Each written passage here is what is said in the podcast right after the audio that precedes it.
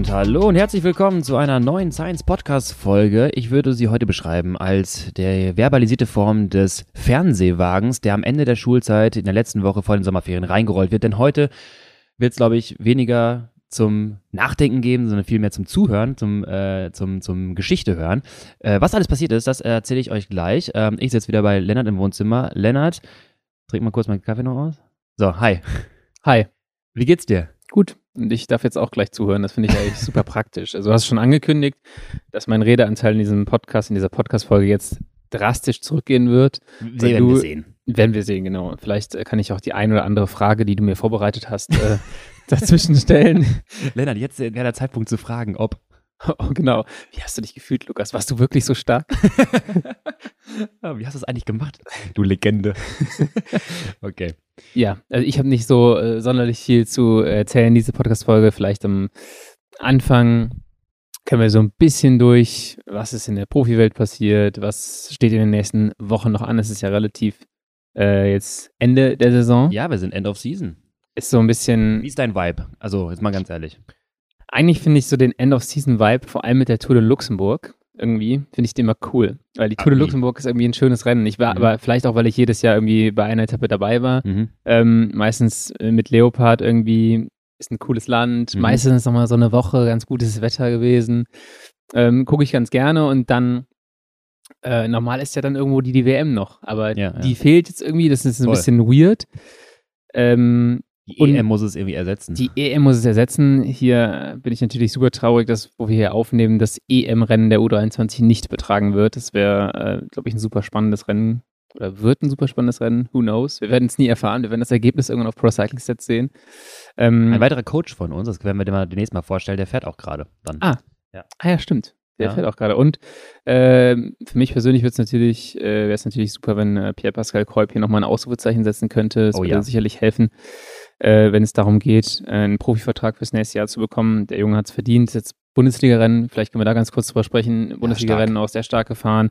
Ole Tyler äh, auch super stark gewesen beim Bundesliga-Rennen. Ja, ich hatte beide ja zur Diagnostik damals im Sommer bei Ja. uns und auf dem Prüfstand und ich kann dir sagen, äh, die hatten damals beide, ich sag mal, ein bisschen Potenzial auf jeden Fall noch äh, Luft zu dem, was man eigentlich wusste, was, was die können und Ja. Äh, ja, Pierre hat auch schon richtig starke Werte hingelegt. Die hatten das nochmal mit, ähm, ja, unser normale Testbatterie plus Moxie uns angeschaut und ich muss- musste auch sagen, Junge, da ist echt, da ist Motor drin. Ähm, ich sag mal, damals noch, ich weiß nicht, wie es jetzt ist, war so ein bisschen nochmal Potenzial in, sag mal, den Turbo richtig hochzudrehen, also Ja. eher so ein Dauerleister. Ähm, dafür muss man sagen, war die hohe, die Dauerleistung auch schon wirklich immens. Und Ja, das, das hat hat- auch gezeigt. der Coach Paul Voss äh, trainiert ja Pierre, ähm, ist auch das Bundesliga-Rennen gefahren und die Deutsche Berg. Genau. Ähm, der sagte im Besenwagen-Podcast, glaube ich, dass die beiden, dass man schon gemerkt hat, das war eine andere Basis auch Ja. ähm, als bei den anderen.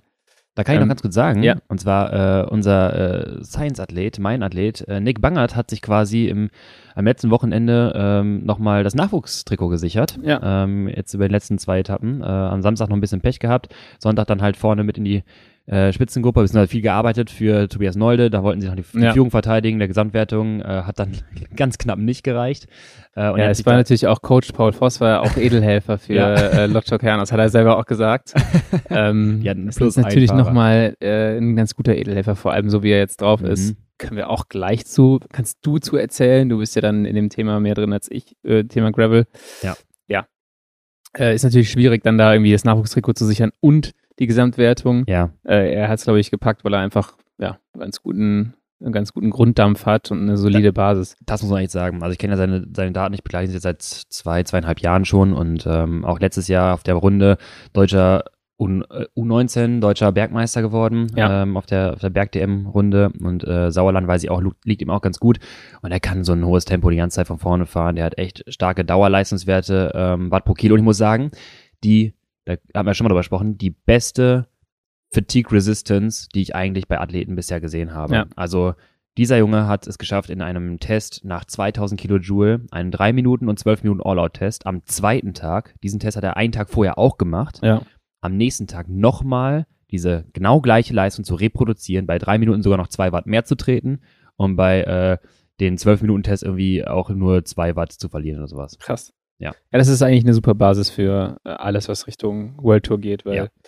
Das ist ein Riesenfaktor, den die meisten Leute außer Acht lassen. Ähm, haben wir ja schon x-mal drüber gesprochen. Äh, die Leute, die sagen, 20 Minuten fahre ich, das fahre ich auch oder annähernd. Ja.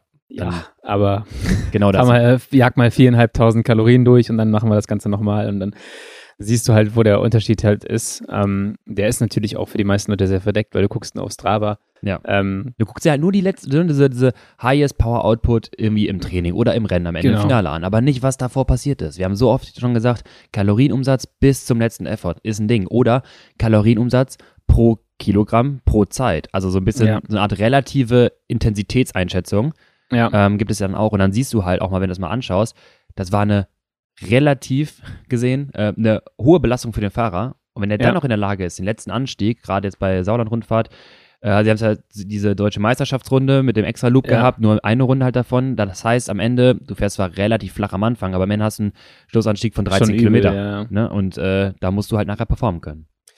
ja, also ich wäre neidisch, wenn ich, oder ich bin neidisch, wenn ich auch mal solche äh, Möglichkeiten hätte, das wäre ganz cool. Habe jetzt aber gestern nochmal so einen schönen Guide gelesen, Ja. wo auch wieder drin steht, ja, Training, also Leistung kommt von Training. Training hilft. Und äh, ja, deshalb äh, auch da, denke ich mal, wird das nochmal ein Baustein sein, das Volumen vielleicht ein bisschen zu erhöhen äh, für die Zukunft. Und ähm, ja, fit werde ich jetzt, glaube ich, diese Saison nicht mehr. Es steht zwar noch ein Rennen an, da hier möchte ich an Das der Stelle nochmal ein bisschen Saisonhighlight. das, das Saison-Highlight, wo ich bei beiden Austragungen, würde ich jetzt mal sagen, unfit war. Ähm, das äh, Kids Crit am 3.10. Äh, ich weiß, es ist parallel zum Münsterland Giro. Vor allem aber für die Leute, die irgendein Hobbyrennen fahren wollen und dann vielleicht auch nicht auf die ultra ambitionierten Hobbyleute treffen wollen, ist das Kids glaube ich, eine super Chance. Auch äh, ein eigenes Hobby-Frauenrennen, was ich gut finde, Ja. dass das nicht irgendwie durch das Hobby-Männerrennen irgendwie beeinträchtigt wird. Kommt gern vorbei. Wir haben viele coole Marken am Start, die auch da sein werden. Äh, Standard, Scope, Ryzen wird da sein mit einem Van. Die Scope-Laufräder könnt ihr mal testen, also ihr könnt euch die auch leihen für den äh, Wettkampfeinsatz. Das, da müsst ihr euch nur vorher Cool. anmelden. Bitte nicht kaputt machen an der Stelle jetzt schon. Äh, aber in das jedem gewährleisten? Das müssen die wissen. ähm, wir stellen nur das Buchungstool bald auf unsere Kidscrit-Seite. Stark. Äh, zu futtern ist auch natürlich wieder jede Menge da. Einen guten Kaffee werden wir auch haben. Das heißt, jetzt muss eigentlich nur das Wetter äh, mitspielen und wir haben, glaube ich, ein cooles Event. Dieses Jahr korreliert es auch nicht mit dem Köln-Marathon, was dann auch hilfreich ist Ja. für, für Laufkundschaft. Ja. Schöner, Wow. schöner Wortwitz an der Stelle. ähm, genau, das heißt. ich bin für die Dad-Jokes zuständig. Du bist ein, genau, ich hasse sowas. Äh, ich, mir ist das gerade nur, ich dachte, jetzt kann ich gar nicht. unangenehm. Ja, mir ist das schon fast peinlich. Das ist jetzt auch noch öffentlich. ähm, ja, Ja. also kommt gerne vorbei, äh, support das Event. Äh, ich würde das gerne ein bisschen größer aufziehen, auch im nächsten Jahr. Ich habe es im letzten Jahr schon gesagt, lieber im Sommer, hat dieses Jahr nicht geklappt. Stimmt. Ähm, Hat sich ja fast geändert. ja, das war so ein bisschen, So zwei Tage später. genau, ist noch zwei Tage später, äh, aber lag so ein bisschen an, naja, ich will jetzt hier nicht rumranten, an alten, eingesessenen BDR-Vereinsstrukturen. ähm, ja, aber kommt gern vorbei, wir freuen uns. Und das war, glaube Ja, ich, nochmal so der Input zum letzten Saisonrennen von ja. mir. Der Vorteil ist ja, es ist das Saison-Highlight, das, Ab das Abschluss-Highlight, weißt du? Das ist Das ist- danach ist vorbei. Das ist ein bisschen wie Eigelstein früher, ja. Ja, genau. Ei- Eggestein war auch genau das. Gut, außer die, die jetzt Gravel-WM noch eine Woche später fahren, aber. Ja, aber da, das Schlimmste daran, dass ich immer unfit bei dem Rennen bin, ich habe den Kurs ja selber ausgesucht, habe dann gemerkt nach dem ersten Rennen so, Alter, das ist ja übel anstrengend. Das ist ja richtig schlimm hier. Ich dachte eigentlich, oh, es könnte ein Rollerkurs sein. Ähm, aber ich glaube, es ist eine gute Balance aus technischen Teil und langen Geraden. Also es Mhm. kommt irgendwie so Ja, die jeder auf seine gerade ist lang, ne? Genau, die ist übel lang und die Gegengrade ist halt auch lang. Dazwischen ist dieser technische Teil, wo man dann irgendwie so nochmal einen Vorteil hat. Ich glaube, es ist eine gute Balance, aber es ist halt dann irgendwie, ich glaube, letztes Jahr fast das Rennen mit dem höchsten äh, Average Power Output gewesen bei mir. und ich bin doch noch selber schuld. Ich hätte mir ja was ganz anderes Stark. hier überlegen können. Stark. Ähm, aber vor allem die Location mit Pollerwiesen und dann diesen, die, die äh, Kranhäuser im Hintergrund und so, das ist schon Ja. geil. Genau. Ähm, bisschen Entertainment, bisschen Musik äh, vor Ort. Also kommt vorbei, schaut's euch an und habt einfach Spaß. Genau, richtig. Geil. Äh, du hast gerade schon Gravel angesprochen. Willst du einsteigen in dein äh, Thema oder haben wir noch? Ich habe noch hier die. Äh, was, was sagst Was du du? zur Powerfile von äh, Filippo Ganna vom letzten letzten Showdown bei der Vuelta? Finde ich war super Ja. super geil, weil ich habe mich darauf eingestellt, dass die da irgendwie acht oder zehn oder wie viele Runden auch immer Ja. durch Madrid gondeln und am Ende gibt's einen Sprint ähm, und dann geile Aktion von Bora, die gesagt haben, wir wollten einfach ein bisschen auf Krawall fahren. Nico Denz und Leonard Kemner fahren los zusammen mit Rui Costa. Mhm. Und dann denkt sich Remco, ja gut, ich mache das, was ich alle Etappen vorher auch gemacht habe. Einfach zeigen, dass Ähm, ich trotzdem Fahrrad fahren kann, obwohl genau. ich einmal gecrackt bin. Ah, da muss ich gleich trotzdem noch was, äh, muss ich noch drüber sprechen. Äh, hast aber gleich. Remco Rand? Rand? Äh, nee, eine Frage. Okay. Aber auf jeden Fall, die, die ballern los, Gunner dabei ja. und Caden Groves, weil der musste sich, glaube ich, absichern, wenn Remco durchkommt und die Punkte holt, dann kann, hätte er das grüne Trikot noch verlieren können. Ja. Ähm, und dann hattest du tatsächlich, bei der Vuelta hat jeder von den Fahrern außer Nico Denz schon eine Etappe gewonnen in dieser, in dieser Rundfahrt. Äh, hast du diese, diesen sehr elitären Kreis und Fahrer, die ihn einfach krass durchgezogen haben und war halt richtig geil. Die hatten maximal 20 Sekunden Vorsprung, glaube ich, Mhm. oder ein paar und 20 und das ist halt irgendwie so um Sekunde um Sekunde hoch oder runter gegangen. Und Ghana hat, ich muss es hier mal aufmachen, dass ich aus dem Kopf äh, weiß, ähm, doch einiges an Watt getreten bei der Aktion.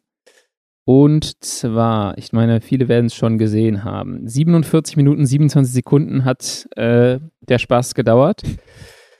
1252 Kilojoule verbraucht.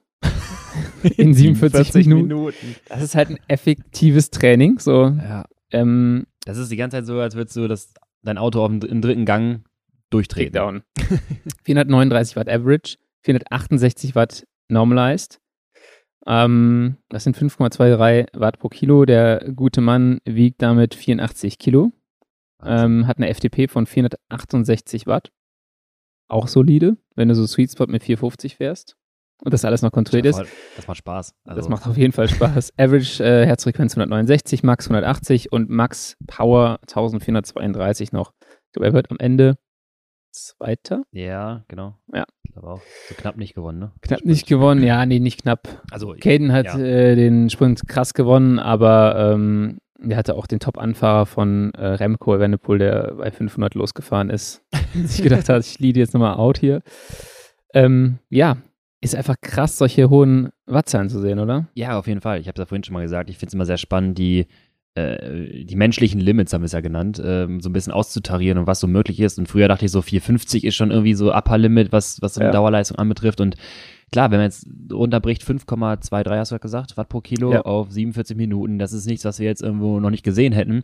Aber äh, das bei halt Filippo Ganna, 84 Kilo, der schafft halt seine Muskelmasse, schafft er es halt, da extrem viel absolute Power raus zu generieren. Und ich meine, am Ende hat es nicht mal forciert, auf den höchsten Average zu fahren. Die sind natürlich Ja. dauerhaft schnell gefahren, aber wahrscheinlich könnte er, oder das wissen wir auch, er kann ja noch mehr treten, wenn er es halt wirklich genauso ansetzt. Ja. Und wenn du in der Lage bist, so eine Leistung zu treten, das muss schon richtig Bock machen. Und dann sind auf 5,23 Watt bei 84 Kilo, gerade auf der flachen, auch ein bisschen geiler als äh, leichte 5,23 Watt pro Kilo. 51 Zweier Durchschnitt. Da, Oh, da fällt mir aber auch auf, äh, jetzt war EM-Zeitfahren. Ich habe doch mehr Themen als gedacht. EM-Zeitfahren. ich komme mir gar nicht mehr zwischen.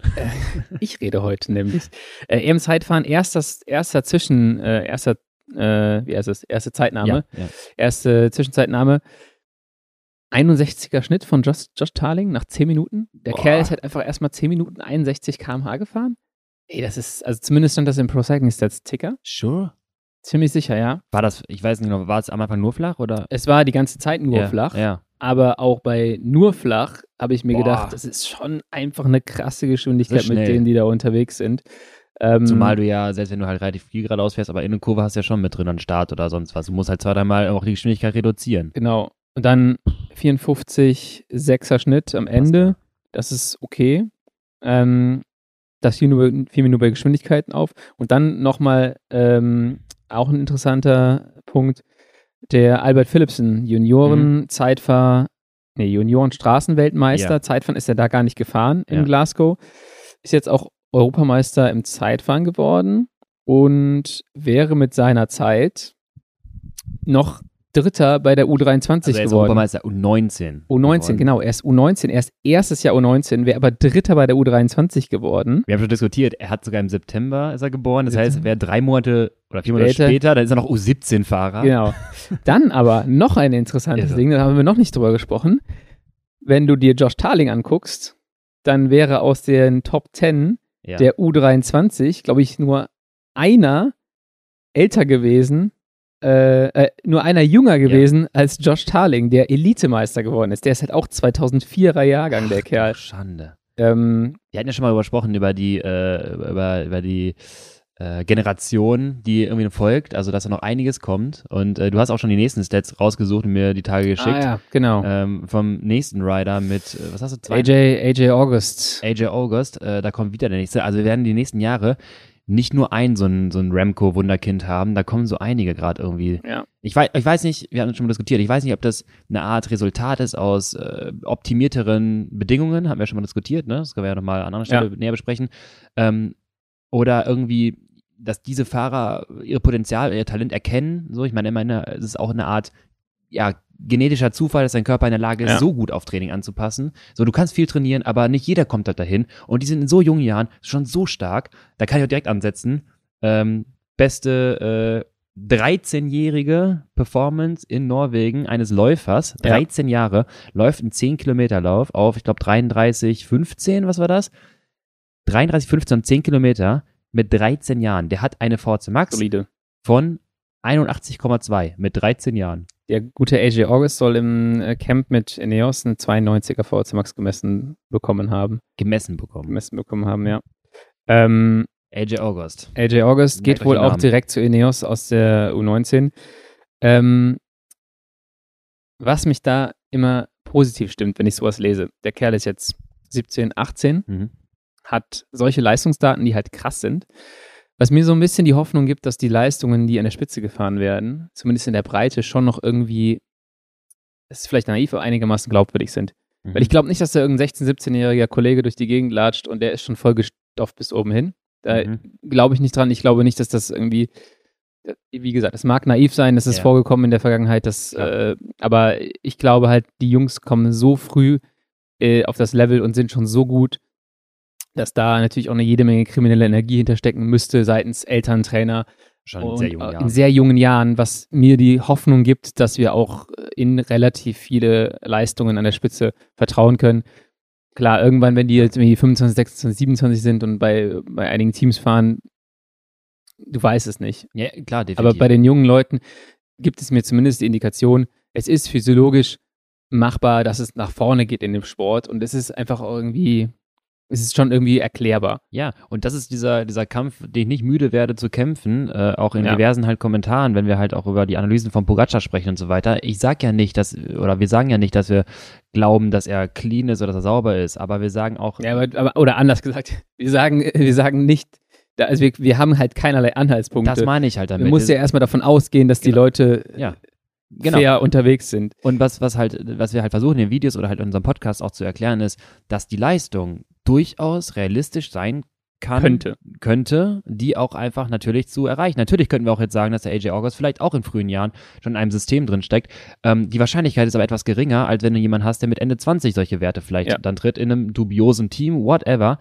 Ähm, und ich habe auch schon mal gesagt, das ist auch etwas, was dann so offensichtlich einen körperlichen, also dieser, so ein offensichtlicher körperliche Merkmale und Bedingungen sind, dass ich nicht glaube, dass das rein über die Kontrolle von externer Manipulation, wie zum Beispiel EPO, mal ebenso erreichbar ist. Dieser Junge hat ein körperliches, unnatürliches Talent, auf Er sowas bringt so anzupassen. viele verschiedene Faktoren mit. Ja, und das würdest du mit, mit, mit einer EPO-Kur, keine Ahnung, mit Anfang 14, würdest du sowas nicht hinkriegen. Wenn Ja. er dieses Talent nicht hätte, so stark an sowas anzupassen. Und das ist etwas, ja, was wir schon mal gesagt hatten, was man als Talent-Scouting vielleicht so ein bisschen auch erheben kann. Das ist nicht das gleiche wie, er ist ein guter Radrennfahrer, er hat physiologisch super Talent, aber äh, ja. Jo Josh Tarling zum Beispiel. Wäre Ja. schön, wenn der mal ein Top-10-Ergebnis fahren würde auf, eine, äh, auf einer Straßenetappe. Der ist bis jetzt, ich hatte es letztens nachgeguckt, ja, stimmt tatsächlich auch, noch nie ein Top-10-Ergebnis gefahren.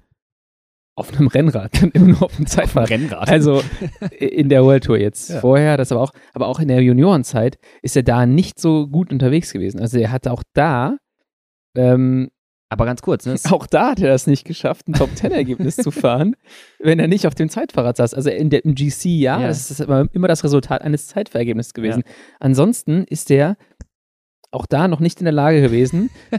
Das ist ja Wahnsinn. Ja, aber das ist so ein bisschen das, was du bei Winge gerade sagtest, ne? Der wäre auch nicht entdeckt worden, so richtig hätte man ihn Nö. nicht in Nationalmannschaftseinsätzen mal irgendwo in der Außerteilrundfahrt Bergzeitfahren fahren lassen. Ja. Dann fährt er irgendwo in Dänemark äh, gegen zwei Meter Dänen oder maximal in Holland, Belgien gegen zwei Meter Holländer Ja. und Belgier mit 450 Watt irgendwie auf der Windkante und er wiegt halt einfach nur äh, 59. Das ist halt schon krass, ey. Du bist hier Zeitfahr ähm. Europameister und Dritter bei der WM, ja.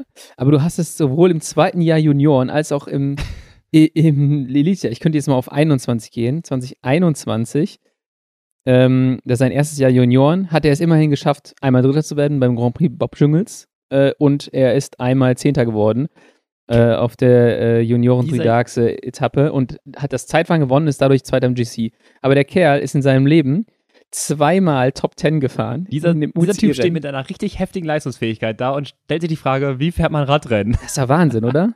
ja, das ist stark. Also das ist einfach krass. Das Und- ist das, was du sagtest mit äh, Voraussetzungen an Pokertisch und da musst du auch pokern können. Genau, aber der hat, der hat die Voraussetzungen sowas von übererfüllt und Ja, jetzt sitzt er da und der hält die Karten falsch rum. Weißt du, der, hält die, der hält die Karten so, dass wir alle sehen können. Und versteht nicht, warum es nicht funktioniert. Genau, und denkt sich so, hä? Warum wissen die denn Warum können die immer meinen Bluff erkennen? so, aber das ist halt, Ja. ist halt krass. Äh, haben wir schon oft drüber philo- philosophiert. Ich hoffe, bei Ineos kriegen sie ihn hin, weil, Ja. oder ich hoffe für die anderen nicht, dass sie es hinkriegen, weil es wäre schon krank. Ja, stark. Jetzt lasse ich dich mal reden. Gravel DM, Lukas. Oh, Gravel DM. Ähm, Willst du damit anfangen? Ja, du musst aber da ein bisschen, ein bisschen einkürzen, weil Gravel DM kann ich wirklich gut einkürzen, indem ich jetzt einfach sage, ähm, ich- äh, hier Kritik-Sandwich, ne? Erst was Positives, dann ein bisschen Kritik und dann hinten noch was Positives, fühlt man sich besser. Okay. At, at BDR. Kritik-Sandwich. Nummer eins, es ist toll, dass wir eine deutsche Meisterschaft Gravel haben. Aber So, jetzt kommt das, Ne- kommt das Negative. Man hat schon gemerkt, dass sie auch einfach nur an diesen Radmarathon rangebappt wurde. Das war der Vulkanbike-Radmarathon oder Mountainbike-Marathon, muss man dazu sagen. Ähm, und das Rennen hatte nicht mal eine eigene Kilometerbeschilderung. Also wir hatten, da stand wie 100, du wusstest aber, okay, wir sind 130 noch zu fahren. ist das Ja. Mountainbike-Rennen parallel gelaufen? Ja klar, die waren 20 Minuten hinter uns, haben uns irgendwann eingeholt. Ach. Niklas Ranker, mein eigener Athlet, kam irgendwann mir vorbeigeschossen. Er hatte mich einfach, er wusste nicht, dass ich das bin, also Grüße an der Stelle, falls er das hört. Ähm, weg, Spitze, Marathon kommt. Und in so einem Abschnitt, wo ich, aber ganz ehrlich, hat er recht, da ging es einen Dreckweg hoch. Da ging es ein nur durch Matsch hoch. Wir, Ja. Die Räder sind durchgedreht. Ich hatte schon den äh, Schwalbe Overland, also den, die, den quasi Offroad, Ja, mit, Offroad mehr, mit mehr Stollen auch. mit mehr Stollen, damit dann irgendwie vorwärts komme. Und dann kommt da hinten natürlich mit dem Mountainbike, mit einer besseren Übersetzung an uns vorbeigeflogen und du bist so halb am, am Schieben. Dann oben kommen wir über die Kuppe. Du die ganze Zeit im Weg. Die kommen die schnellen, äh, die Mountainbike-Marathonfahrer von hinten, sagen Achtung, weg, weg. Ja, will ich, aber ich kann hier nicht weg. Nee, hier ist kein Ja. Platz. Und dann geht's in die Abfahrt. Denke ich mir so, ah geil, jetzt Abfahrt. Bisschen Schotter, jetzt kommt die schnelle Phase, Gravel, vielleicht hat Gravelbike im Vorteil. Natürlich nicht. Die Mountainbikes mit ihrer Federgabel schießen da durch die, durch die Kurven. Und ich Ja. muss sagen, ich fand's persönlich richtig nervig und richtig schlecht und richtig mies, muss ich sagen. Sorry an der Stelle. Dass diese Strecke war für mich auch keine Gravel-Strecke. Das Ja. war, das war eine Mountainbike-Marathon-Strecke, die man mit Gravelbikes mal fahren kann, ja. Aber die war zum Teil so gefährlich. Du hattest Abfahrten, da hattest du es einfach nicht unter Kontrolle. Ja. Du, du konntest nicht kontrollieren, was passiert. Du konntest nicht kontrolliert die Geschwindigkeit reduzieren, wenn du es wolltest. Und das, finde ich, sollte eigentlich in einem Rennen, was irgendwo auch eine Renncharakteristik, wie zum Beispiel halt dann Felddynamik, Attacken und so weiter, Ja. äh, was es beinhalten sollte, sollte das nicht drin sein. Es war eine Challenge, nur die Strecke zu schaffen und das bedingt natürlich, dass irgendwie auch gar kein Rennen stattfindet. Ja. Ich bin Platz 31 nachher reingekommen mit einer Stunde 15 hinterm Sieger. Ja. Das ist also, äh, Lukas Baum ist halt komplett weggestrahlt. Paul Voss hat, glaube ich, dann noch zwei, drei Minuten äh, irgendwie auf ihn bekommen. Ja. Äh, am Anfang war es auch ein bisschen Gravel, das ist auch okay. Und ich finde, einmal so ein Trail kann man machen. Aber wenn das ständig nur Trails sind, wo du Single irgendwo runterfährst, ja. zweimal über eine Brücke musst, wo du vorher absteigen musst, die äh, Treppen hochlaufen musst, dann ist das vielleicht ein ganz guter Adventure-Ride. Aber ich finde, das ist keine Gravel-Rennstrecke. Ist halt auch in einem Jahr, wo im Radsport so viel passiert ist, so viel Ja. schlimme Dinge, Ja. finde ich das verantwortungslos auch. Ich meine, ich kenne die, habe die Strecke nicht gesehen, aber ich habe sehr viel gehört. Finde ich es eigentlich verantwortungslos, sowas zu machen, weil ähm, ich selber fahre mit einem Gravelrad manchmal durch den Wald und habe dann, wenn du so in, auf so einem Trail unterwegs bist, denkst du dir schon immer so, oh, yo, das ist jetzt gerade nochmal gut gegangen. Mhm. Äh, aber im Griff hatte ich das jetzt nicht. Ich, Ja. ich fahre ja noch nicht so lange Gravel, aber ich denke mal, dass es vor allem gab es da auch viele Teilnehmerinnen und Teilnehmer, die das, denen es ähnlich geht. Ja. Und die Pros haben es einigermaßen im Griff, aber auch die haben es nicht immer im Griff. Und da ist es halt so, Griff. genau. Und da ist es halt einfach, das geht halt nicht. Nee, also und das, das- kannst du nicht bringen. Und da musst du Nee. schon irgendwie Ähm, Oder du oder ke kennzeichnest vorher als das, dass du sagst, ne, Oder dass das. auch Leute Bescheid wissen. Ich habe da, äh, Sascha Weber ist, glaube ich, mit einem G1 RS gefahren, mit einem Rennreifen. mhm. Den, ich hätte, also auf auf 40er Breite, ich bin 45er Offroad-Reifen gefahren. Du hast eine Carbongabel, keine Federung, gar Ja. nichts. Du hast nur diesen Federweg des, des Luftdrucks. Da habe ich ein bisschen zu viel gepumpt, war aber auch gut so, weil ähm, ich habe dann gemerkt, so, oh shit, das ist zu viel in den ersten Kurven. Ja. Aber dafür hatte ich das, die Gefahr nicht so sehr, dass ich einen Durchschlag bekomme. Trotzdem bin ich immer auf die Felge aufgeschlagen zwischendurch. Ja. Und es gab Abfahrten, wo du wirklich nur über Wiese gefahren bist, wo es so geschüttelt hat, vor allem nach 100 Kilometer, ähm, nach, weil du ja nicht vorwärts kamst, wir hatten ja dreieinhalbtausend Höhenmeter, ich war so todesgrau, ich bin sechs Stunden Rennen gefahren, 130 Kilometer und du bist bei Kilometer 100, nach fünf Stunden fährst du deine Abfahrt runter und deine Hände funktionieren nicht mehr richtig, Ja. das verkrampft, dein Oberkörper funktioniert nicht mehr richtig, das ist wirklich kontrolliertes, unkontrolliertes Runterfallen. Vor allem, wenn du halt sagst, ich mache eine Gravel-DM und jemand, weil man könnte ja sagen, ein Mountainbiker ist das gewohnt, ja, der hat die Hände auch so trainiert, der kennt diese Belastung. Das ist eine Sitzposition. Ja, und das ist eine andere Sitzposition. Aber du könntest ja noch sagen, okay, er muss es halt trainieren. Ja, Ja. aber du trainierst es nicht, wenn du bei einer zu einer Gravel-DM fährst, Ja. aber es auf einmal die Mountainbike-DM ist, weil es ist ein anderes Anforderungsprofil. So, dass ich, ich kann ja auch nicht einfach sagen, so, ich mache eine deutsche Straßenmeisterschaft und dann auf einmal muss auf ein Zeitfahrrad fahren und ich kriege einen Krampf im Rücken nach zwei Ja, Kilometern, weil ich die Position nie gefahren du fährst bin. halt oft bei deutschen Straßenmeisterschaft über Wiese Ja. oder so. Ne? Und das ist, das ist nicht das Richtige, das ist nicht das Gleiche. Und da finde ich auch, und das ist jetzt der, das, der Appell so ein bisschen, ich weiß nicht, das ist vielleicht stelle ich mir zu einfach vor, aber mal ganz ehrlich, wann ist der Zeitpunkt gekommen, wo man sagt, okay, für weitere Rennen, die den Namen Gravel tragen, gibt es eine Art Konzept, was aufgestellt wird, vielleicht vom BDR, weil die ja dann am Ende auch den Namen drüber haben, wenn es eine deutsche Meisterschaft ist, dass man einfach sagt, Gravel sind XY Faktoren, die damit einfließen. Und Ja. Gravel ist nicht äh, einen 23% äh, Abfahrt mit äh, Wurzeltrail runterzuballern, wo ich glaube, die über die Hälfte des Rennens ist nie, äh, dieses Feldes ist nicht angekommen.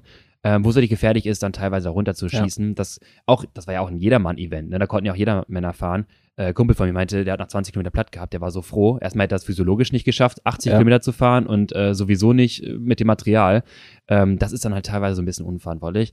Fakt war, vier Jahre vorher, fünf Jahre vorher war diese gleiche Strecke die deutsche Meisterschaft Mountainbike Marathon. Vier Jahre später ist es die deutsche Meisterschaft Gravel. Ja. Weiß ich nicht.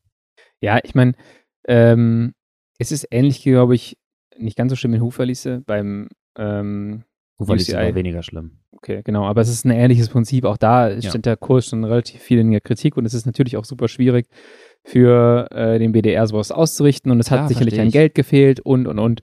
Ähm, allerdings kann man da sicherlich einige Sachen besser machen. Deswegen sagte ich ja positive, es gab eine, toll. Ja, Ähm, aber das nur an so ein anderes Event ranzubabben, finde ich jetzt nicht die richtige, richtige Angehensweise. Es waren nachher so viele Leute auch im Krankenhaus. Ja. Äh, zig äh, Räder sind kaputt gegangen. Also ich bin nicht gestürzt, äh, zum Glück. Ich bin dann irgendwie mein Ding da alleine gefahren, habe auch irgendwann gemerkt, so, ich werde mich hier komplett todesgrau fahren heute, weil was hast du an äh, Carbs verbraucht? Hast du es mal in Santiero geschmissen und angeguckt? Ähm, nee, sind die auch nicht reingeschmissen. Ich müsste nur mal schauen, aber ich glaube gar nicht so viel, weil ich zwischendurch in der, Lage, in der Situation war, zu viel Gas zu stehen, wenn es sehr steil war. Dann hast du halt irgendwie so 300 Watt bist du getreten, damit du vorwärts Ja. kommst. Weil du dachtest, ich kann nicht weniger treten, muss ja irgendwie sowas machen. Und das sorgte aber dafür, dass du nach dreieinhalb Stunden, oder ich in dem Fall, komplett todesgrau war. Fährst du nur noch 200 Watt? Ey, ich bin 200 Watt, 180 Watt teilweise hochgekrochen. Ja. Ich habe oben an so einer Kuppe mich erstmal aufgerichtet, kurz Pause gemacht, bevor ich in die Abfahrt bin, durchgeschüttelt, durchgeatmet und bin dann in die Abfahrt reingerollt, weil ich mich vorher nicht bereit gefühlt hatte, über die Kuppe in die Abfahrt zu fahren, weil ich wusste, ich brauche in der Abfahrt genauso viele Ressourcen wie Ja. bergauf. Ja, und du kannst halt auch nicht richtig verpflegen dann. Das kommt ja auch noch dazu. genau. So, weißt du, du fährst Du entweder übelst steil runter, du kannst nicht verpflegen, Ja. du fährst hoch, dann gehst du halt auch so krachen wie du. Ja. Ich meine, äh, du bist einfach wahrscheinlich in den ersten zwei Stunden schon so leer gefahren gewesen, ohne Klar. die, die Möglichkeit zu haben, richtig viel nachzuführen. Äh, ja, vor allem, wenn du sagst, du dann ist fährst halt Ende. Ja, du fährst konservativ, machst es aber trotzdem nicht. Wenn es halt natürlich 20% irgendwo bergauf geht, dann lässt das Gas ein bisschen stehen, damit du vorwärts kommst, Ja. machen alle. Und dann merkst du, ja shit, das ist einfach zu viel. Ich müsste noch vorsichtiger rangehen. Und irgendwann war es auch so ein Punkt, dass du dann in den letzten Metern äh, bei Verpflegungsstationen angehalten hast, dir die Flaschen hast auffüllen lassen Ja. mit Wasser. Und da muss ich sagen, das ist ja jetzt auch kein, kein Radrenncharakteristik. So, Dann wenn du halt schämst du dich schon so ein bisschen, wenn du so Ja. bei einer DM bist und dann denkst du so, ich muss anhalten. Und da stand so ein Typ, typ auch da, der guckte uns an und der meinte, ihr wollt doch jetzt nicht vorbeifahren hier, sondern Ja. nach dem Motto, fahrt nicht vorbei, holt euch Wasser, weil wir hatten 30 Grad, war ja so ein super Ja. warmes Wetter. Und ich so, geil, komm, eine Flasche mache ich 075, mache ich voll, Trinkrucksack ist leer, die andere Flasche ist leer. Ich fahre jetzt hier die letzten 40 Minuten damit, reicht schon. Ja. Fahr weiter, fahr weiter. Äh, Caro Schiff kam dann irgendwie an mir vorbei. Dachte ich, komm, ich fahre hinter der ein bisschen mit. Am Anstieg dachte ich mir so, auf keinen Fall fahre ich mit der mit. no chance. Tschüss, Caro, viel Spaß. In der Abfahrt kam ich dann wieder ran, äh, weil ich auch schwerer bin und technisch Ja. dann irgendwie besser fahren konnte. Und das so geil, jetzt fahre ich die letzten Meter und war richtig am, am äh, Standgasen. Dachte, komm, jetzt geht's wieder. Guck irgendwann runter in mein Bike. Da war die Flasche weg. ich bin die letzte bitter. Stunde bei 30 Grad ohne Wasser gefahren. Ich bin so krachen gegangen nachher. So dehydriert. Ja, also, äh, achso ja, das Positive am Ende, ne, wenn wir ein Sandwich machen. Äh, das Wetter war auch gut. Wetter war auch gut, ja. Ja, das war schön. Ich bin, ich bin happy gewesen, Doppel-MON-Podium äh, Ja. mit äh, Lukas Baum vor Paul Voss. Ich bin auf die EM und die WM natürlich gespannt. Ich glaube, beide fahren EM und WM. mhm, ja. Ähm, Und da bin ich mal gespannt, wie die abschneiden. Ich glaube, dann so ein EM-Kurs und ein WM-Kurs kommt in Paul Voss wieder mehr äh, zugute. gut, Genau. Und äh, ja, aber auch Lukas ist, glaube ich, ist er Gesamtsieger? Nee, ist nicht Gesamtsieger geworden, der Gravel Earth- Series. Achso, das weiß ich nicht. genau. Aber hat die letzte Etappe Ja. auch nochmal das Finale gewonnen. Also der Kerl geht richtig ab.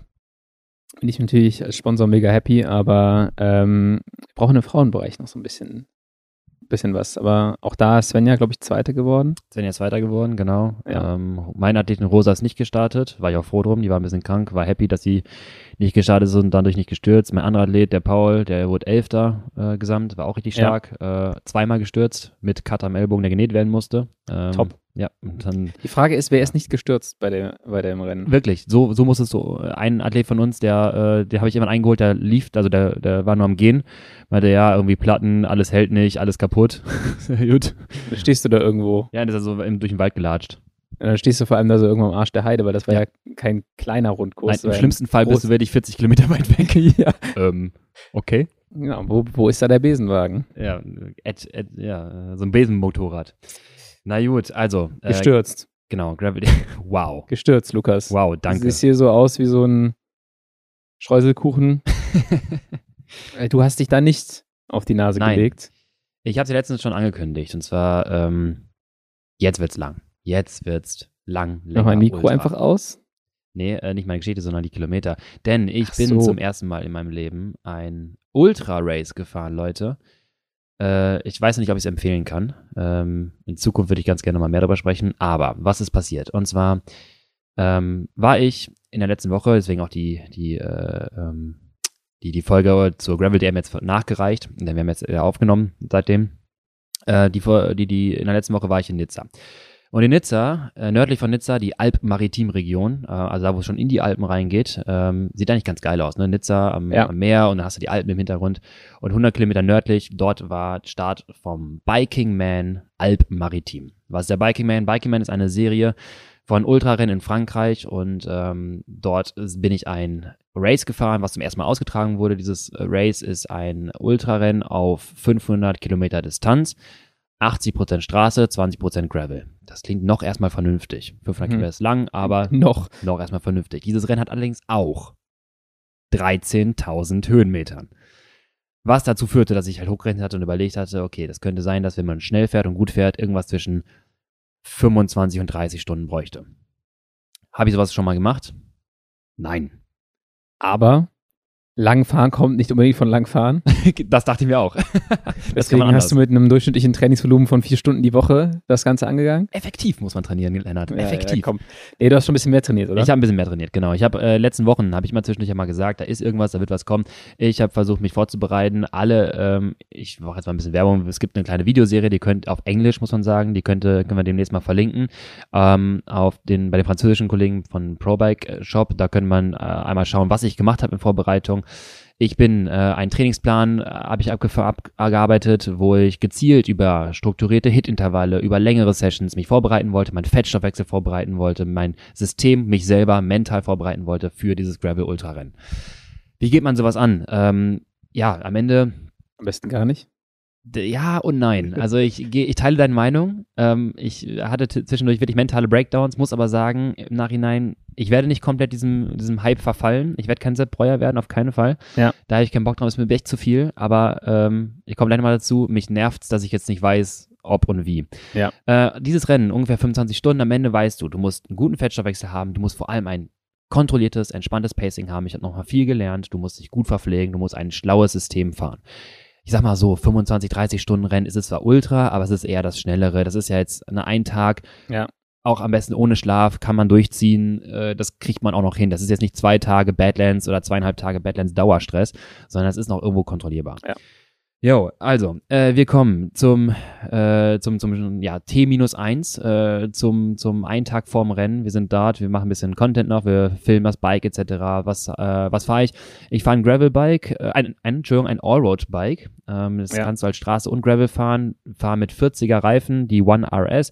Schwalbe, also quasi schnellere Gravel-Reifen, weil ich dachte, ich habe viel Asphalt, ne, lohnt sich. Ähm, ein Setup mit äh, Taschen, mit Framebag, eine kleine Sattel, äh, mit einer mittelgroße Satteltasche, ähm, eine Lenkertasche, die aerodynamisch geformt ist, weil ich dachte, auf den Abfahrtspassagen, ja, äh, ne, dann, dann ist sie nicht so nachteilhaft. Ich habe meine Extensions draufgepackt. Ich muss sagen, habe ich letzten Tage ausprobiert. Super geil. Legst dich drauf, du bist sackschnell. Und zwischendurch hast du Phasen, wo es auch mal flach ist. Da kannst du dich drauflegen. Ich fahre 180 Watt und fahre dann irgendwie 36 km/h. So, das ist halt effizient. Ja. Ähm, und dann ist es halt, ja, kleiner Gang drauf und am Anstieg schön pacen. Wie gesagt, äh, 13.000 Höhenmeter. Ich sage, ich teile das mal in zwei Hälften ein. Die erste Hälfte bis zum Checkpoint 1 sind ungefähr 270 Kilometer. Das ist die schlimmere Hälfte. Viel, viel mehr Gravel, den meisten Gravel-Anteil. Die ersten 8.500 Höhenmeter, also eigentlich ein Everesting. Ja. Ähm, und dann kommen hinten raus die, oder 7.000, dann kommt hinten raus nochmal 5.000, 6.000 Höhenmeter mit mehr Asphalt allerdings. Jo. Ähm, ja, ich habe überlegt, also wir starten mittags um 12. Das heißt, wir kommen irgendwann mit in die Nacht oder in die Dunkelheit, wenn wir über die Berge, über die Alpen, Pässe noch fahren, dann Richtung, also man muss sagen, wir fahren südlich quasi, Richtung Nizza, Monaco, Nizza und dann wieder nördlich hoch. Das heißt, in der Nacht bist du ungefähr am Strand und dann tagsüber fährst du wieder hoch. Ja. Ähm, so war der Plan. Okay, also mein Bike ist vollgestopft mit Kohlenhydraten. Lennart, ich habe so viel Zeug mitgenommen. Alles, was geht. Ey, wirklich, ich habe, glaube ich, äh, 13 MON 40 Gels, ähm, zwei, drei Riegel, aber vor allem, weil ich halt flüssig machen wollte. Ich habe eine, ich habe die Race Cup Flasche mir zum Teil in meinen Trinkrucksack gefüllt, da hatte ich schon mal 300 Gramm Carbs drin und in eine 075 Flasche die komplette Sirup da reingedonnert, in eine normale Trinkflasche. Kann man das da, habe ich noch nie probiert, kann man das dann irgendwie trinken? Ich komme gleich dazu. Okay. Ich habe eine 075 Flasche gefüllt, dann noch ein bisschen Wasser drauf. Vorteil, es wird ein bisschen dünnflüssiger. Meine Idee. Ich habe ja meinen Trinkrucksack, meinen Race Cup drin. Wenn ich den leer arbeite, kann ich immer Wasser zukaufen, kann dann auffüllen mit Ja. Race Cup und bin immer relativ gut versorgt. Das müsste eigentlich halten bis zum nächsten Darf ich, darf ich eine. Theorie aufstellen? Klar. Zusammen mit einem feinen Gravelstaub ergibt dies eine Art Zement. Es wird nicht besser. Ja. Sagen wir so. Also ich kann mir vorstellen, wenn du das dann versuchst, durch die Öffnung der Flasche zu kriegen und da hängt dieser, beim Graveln ist es ja immer so, da hängt ein bisschen Dreck oder Staub, dann klebt das schon übel zu. Ich meine, Ja, das ist so, ein- du könntest raus einen Pizzateig nachher formen, genau. ja, aber Pizzateig ist auch in Ordnung. Also so Race Cup Teig. Ja. Ja, also da war ich echt gesettet und dann habe ich äh, noch Gels eingepackt. Ich habe ähm, ja eine ne, ne paar Gaskartuschen mitgenommen. Ähm, dann dann äh, Schläuche, äh, Flickset für Tubeless, Flickset für meine Schläuche, falls die Schläuche kaputt gehen. Dann hast du auch ein Notfall First Aid Kit. Es gibt noch eine Liste, die du auch abarbeiten musst. Du musst zum Beispiel auch kleine Batterien mitnehmen, falls dein Tracker leer geht. Musst du die Batterien da reinpacken, damit der Tracker auch irgendwie aktiv sein kann. Äh, das ist auch dein, ich sag mal, Ret- Notfallgerät. So, dann wissen Ja. Leute, wo sie sind. Die gucken auch immer drauf. Und falls du gar nicht mehr wegkommst, kannst du auch einen Notfallknopf drücken, dann holen sie dich. Aber das wirklich nur im, im Worst Case. Ähm, dann First Aid Kit hast du so eine, so eine äh, Silberfoliendecke, äh, Nach fünf Kilometer drückst du den Notknopf. Hilfe, so. Junge, was ist mit ihm? rollt zurück. ähm, ja, dann hast du halt äh, auch so ein bisschen Wundspray mitgenommen. Auch potenzielle Feuchttücher, man weiß ja nie, was unterwegs passiert. Ne? Sei für alles gewappnet. Du hast ja deine ganze, deine ganze Wohnung eingepackt. Ja, ohne Witz, das muss, so musst du rangehen. Ich meine, ich hatte nicht geplant zu schlafen, okay? Aber du musst, doch- das ist ein Tipp, den ich von Sepp bekommen habe, sei vorbereitet für jedes Szenario. Erwarte das Unerwartbare, ne? Also erwarte, dass irgendwas passieren kann, womit du nicht rechnest. Zwei Dinge, die ich nicht mit dabei hatte, die ich vergessen hatte, war ein Ersatzakku fürs RAM, was ja wirklich Billo ist, ne? Also so ein SRAM-Akku, der wiegt ja Ja. nichts, einfach einpacken, ne? Falls irgendwas krachen geht, hast du noch eine Lösung. Und Kettenschloss. Falls die Kette reißt, Ja. nun Kettenschloss ist ja eigentlich ein Easy-Teil. Äh, hatte ich nicht dabei, aber äh, hat dann gehofft, das funktioniert irgendwie. Gut, also 12 Uhr, wir, es geht los. Äh, wir starten auf 1800 Meter. Es geht erstmal in so eine Abfahrt rein. Lukas, so geil. Radrennen, Leute. Radrennen, here we go. Ich Mhm. fahr schneller die Kurven. Rein in die erste Kurve und die nächste und zack und zack. Und dann geht's die nächste Auffahrt. Ich war richtig gehypt. Ich sag dir eins, Lennart. Das ist so irre. Das ist so irre. Du fährst ein Rennen, wo du weißt, ich bin die nächsten 30 Stunden wahrscheinlich unterwegs. Es ist komplett kackegal, was ich hier am Anfang mache. Und alle sind porös am Start. Alle sind nervös.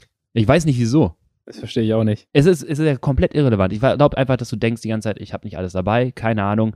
Du bist eigentlich vorbereitet, du hast, bist porös wie sonst was. Du fummelst da an irgendwelchen Käbelchen rum. Achso, ich habe noch ein Powerbank natürlich dabei für Ja. Geräte. Du fummelst irgendwann rum, du bist komplett porös vor einem 30-Stunden-Event. Du kannst es ja nicht, also ich verstehe versteh das Ja. vor einem 100-Meter-Sprint, wo Ja. du den Sprint Start verpassen kannst. Aber da würde ich einfach so Es ist komplett egal. losrollen. Genau so. Haben auch viele gemacht. Und dann ging die erste äh, Falls Flat leicht bergauf und ich merke so, Lukas, regulier dich, ruhig, 230, 240, ruhig. Es ist nicht notwendig, dass du hier 230 fährst. Irgendein Dude attackiert an mein Hinterrad und ich habe mich auf meinen Auflieger gelegt, 180 Watt gefahren, erstmal cruisen, gucken, was passiert. Äh, nächste Abfahrt, ich merke so, okay, er ist hinter mir, ich lasse ihm mal in die Führung, fahre in seinem Windschatten. Ach, guck mal, das ist ja so viel einfacher. Ne, spar doch mal jetzt, fahr jetzt nicht Radrennen, dreh mich um. Ein kleines Peloton von 20 Leuten holen uns gerade ein. so, Ja. ah ja, dann fahr doch lieber da drin. Spar einfach. Erste Abfahrt, links weg, Kurve, Anstieg. Der Anstieg war nicht mal auf dem Höhenprofil zu sehen. So irrelevant war der. Ja. Ich dachte, okay, wir fahren ganz entspannt hier hoch, gucken, was die anderen machen, weil die haben das ja solch was schon gemacht, ne? Dann kommt, Davon bist du ausgegangen. Da waren wahrscheinlich ausgegangen. auch nur so Noobs wie du dabei. ich wusste, einer von denen, äh, der macht, glaube ich, für GC in Frankreich die Videos. Ähm, ich wusste, der hat das häufiger schon gemacht, weil ich noch Videos schon gesehen habe, dass er das gemacht hat, diese Ja. Viking Man-Serien. In Frankreich ist das wohl ein bisschen bekannter. Erster Anstieg, ähm, fährt Paranormal Rider los. Später nenne ich ihn im Kopf Par, Par Unnormal. Weil Par Unnormal fährt einfach eine Attacke. Keine Ahnung, was das soll. Der fährt da rein, GCN hinterher. Ich guck so, denke mir so, was machen die da? Fahr ein bisschen langsamer. Meine Gruppe fährt Vollgas. Ich guck runter, 350 auf dem Pedal, ne? 350, 360, den ersten Anstieg. Warum? Also, Who knows? und ich sag dir eins, Lennart. Wir wissen beide natürlich, es ist nicht so schlau, aber du wärst auch nicht sitzen geblieben. Du wärst auch so ein bisschen, hättest du gesagt, ja, okay, fahr vorsichtig, habe ich auch gemacht. Und dann habe ich immer gedacht, ich wusste, oben wird es ein bisschen flacher, ich wusste, die erste Abfahrt ist asphaltiert. Es kann sein, dass es effizienter ist, wenn ich am Hinterrad vielleicht dranbleiben kann und guck, dass sie sich ein bisschen leicht zetteln. Dann bin ich einmal kurz rangesprochen, habe die ersten zwei fahren lassen. Wir waren so in einer Vierergruppe. Vorhin, äh, wirklich, Fazit, ersten fünf Minuten 345 Watt Average, ersten acht Minuten 330 Watt Average. Da wäre ich schon abgefallen. Ja, ich war ja auch kurz davor. Ich dachte mir so, ich wusste auch nicht, warum das fun funktioniert. Aber vielleicht durch die Kohlenrate, ich habe keine Ahnung. Und wir waren echt schnell und dachte mir so, nee. Und vorne sind die weiter attackiert. Ja, ich meine, du hast ja gerade gesagt, ich wäre auch mitgefahren. Ich wäre wahrscheinlich auch mitgefahren. Ich Ja. versuche aber immer nach dem Prinzip des größten Kollektivs zu handeln. Und so war es halt so, in dem also Moment. auch beim Swift Aber das Kollektiv ist halt dumm in dem Moment. Die, Genau. Du musst vorstellen, das Kollektiv fährt gnadenlos mit Vollgas auf die Abfahrt, äh, auf, die, auf den Abgrund zu und du fährst mit.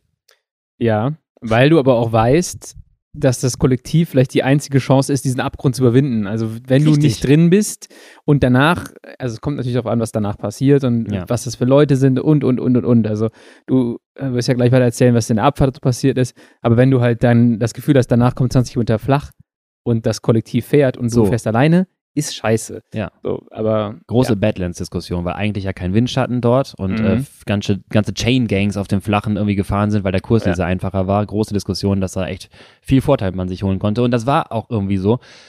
Und auf jeden Fall äh, war ich auch in dieser Gruppe drin und dann habe ich auch fahren lassen. Das war auch effizient, aber ich dachte mir so, ja, überlegst du halt, fährst, lässt sie am Anstieg fahren oder nicht. Und dann kamen wir oben über die Kuppe, dann ging es in so einen Gravel-Abschnitt. Und dann war wirklich Gravel, steile Rampe, so kleine Stiche halt, ne? Du kennst sie ja vom Bergischen vielleicht. Ja. Ich fahre 330 schon irgendwie, fährt er mit 350, 380 mir weg, keine Ahnung. Ich dachte, komm, jetzt, jetzt ist mir das egal, wir sind bei Kilometer 9 oder 10, fahr doch einfach, mach dein Ding. Oben über die Kuppe, leichte Senke, Linkskurve, Rechtskurve, Linkskurve. Da habe ich gemerkt, ach, warte mal, die können ja nicht Rad fahren. Jede Kurve mache ich wieder 20 Meter gut und war in jeder Senke wieder an seinem Hinterrad drin und dachte mir so, ah, so funktioniert das Game heute. praktisch. Ich lasse sie am Anstieg einfach fahren, in den Abfahrten komme ich wieder ran. So, so spiele ich das, so spiele ich das Spiel. Erste langere Abfahrt. Also mussten wir anhalten, waren ein paar Schäferhunde da, äh, die auf Schafe aufpassten, äh, dort äh, da rumrannten, der Schäfer die einfangen mussten und alle haben angehalten, weil sie uns vorher gewarnt wurde, wartet, bis der Schäfer die eingesammelt hat. Wenn die aggressiv werden und die keinen Bock auf euch haben, macht das nicht. Und dann ist das Ding so, das ist ganz witzig, du bist vorher in so einem Moment dieses Puls 180 schon teilweise, 170, du weißt, okay, ich bin zu viel, aber ich muss hier ein bisschen optimieren, ich kann an dieser Gruppe dranbleiben. Und schlagartig stehen einfach alle und warten, bis die Hunde weg sind. Das ist dann so richtig ernüchternd, wo du denkst so, ah, warte mal, eigentlich geht's genau gar nicht darum. So, du kannst auch einfach locker fahren. Ja. Mach deine Pace. Mach dein Ding. Und wenn ich in das- Zeit fahren. Genau, und wenn ich das noch zwei, dreimal sage gleich unterwegs, mach dein eigenes Ding. Erste Abfahrt, irgendwann, ich hatte Musik ein bisschen auf den Ohren und das hat mich sehr motiviert. Die Musik hat mich ein bisschen äh, hochgepeitscht und dann habe ich immer den Abfahrtbock bekommen. Ich hatte mein Rad gut unter Kontrolle. Muss sagen, 14 Kilo Rad war mein Rad, 14 Kilo schwer. Es war unterdurchschnittlich schwer anscheinend. Ähm, war äh, echt ganz gut für Abfahrten. Ich konnte es gut handeln. Ähm, und dann habe ich der Abfahrt so ein bisschen laufen lassen und gemerkt, ach guck mal, tschüss Leute, ich fahre mal, ich fahr mal weg. Ja. Ich kann es hier besser als ihr. äh, weil ich nur dachte, ich kann ein bisschen Vorsprung für die erste Abfahrt rausfahren. Ja, literally eine Minute später, schönen Stein mitgenommen, Seitenwand des Reifens aufgeschnitten.